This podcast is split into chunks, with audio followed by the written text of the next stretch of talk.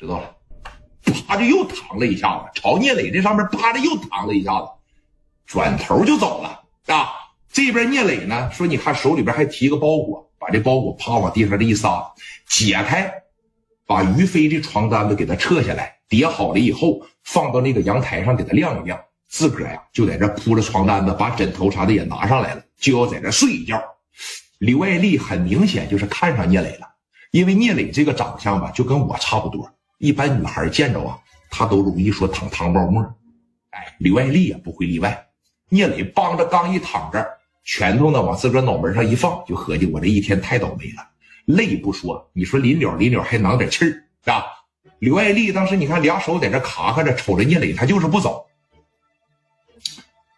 这边聂磊一看他说。你不走，你干啥呀？你看咱俩一个男的，一个女的共处一室，这玩意儿合适吗？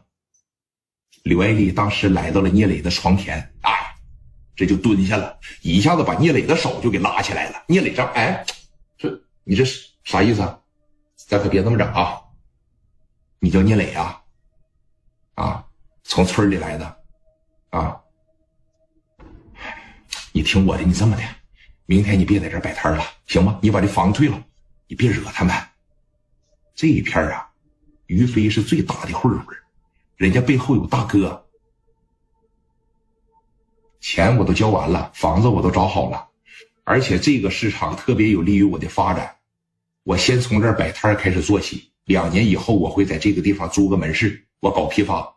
不是这意思，说你看在青岛什么地方你都能摆个摊你都能。开个门市，他们是领着一帮混混在这收保护费的。刚才你可能没听明白，明天就要找你收保护费了。你身上这点钱，他们得全拿走。你要是没有钱，他们会拿你的皮鞋顶账。我认定的事啊，我改变不了。我凭什么让他牵着我的鼻子走啊？啊啊！吓唬我两句，唬我两下子，我就得换个市场。要是别的市场也有人吓唬我呢，我再换个市场还有人吓唬我呢，我再换个市场还有人吓唬我呢，我生意不做了。美女啊，谢谢你啊，你出去吧，我得睡觉了。你，你这么的，你上我那儿住去，咱俩认识吗？我为啥要上你那儿住去啊？你真是个直男呐，我。死脑筋，啊！明天我来看你来，你真是个死脑筋呐！我那有房子，行，不跟你唠了，我走了。哼，扭头刘爱丽就走了。聂磊当时说了，把门关上。刘爱丽砰的一下子把防盗门就关上了，给气的。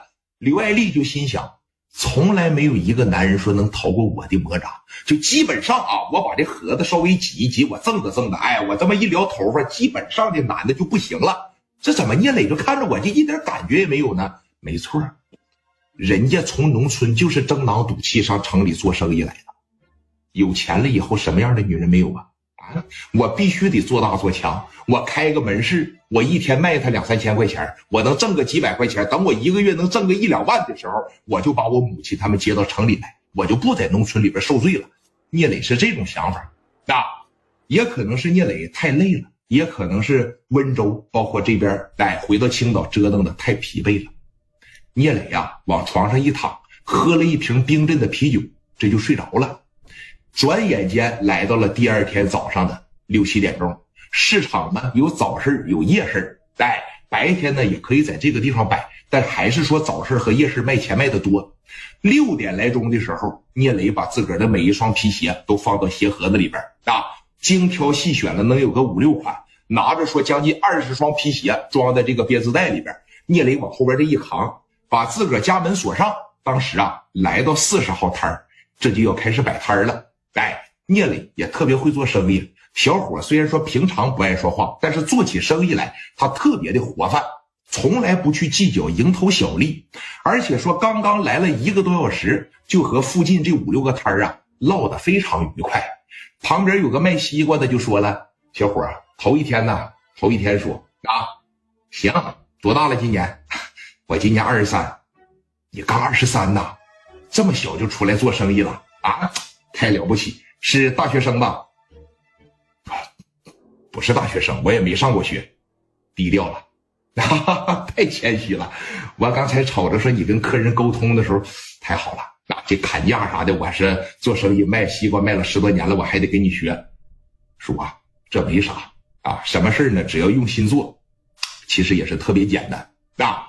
说你看来这一个多小时，在早市上聂磊就卖出去了六七双鞋，六七双鞋能挣多少钱呢？这基本上就能挣个七八十块钱了。你想想，这是什么样的概念呢？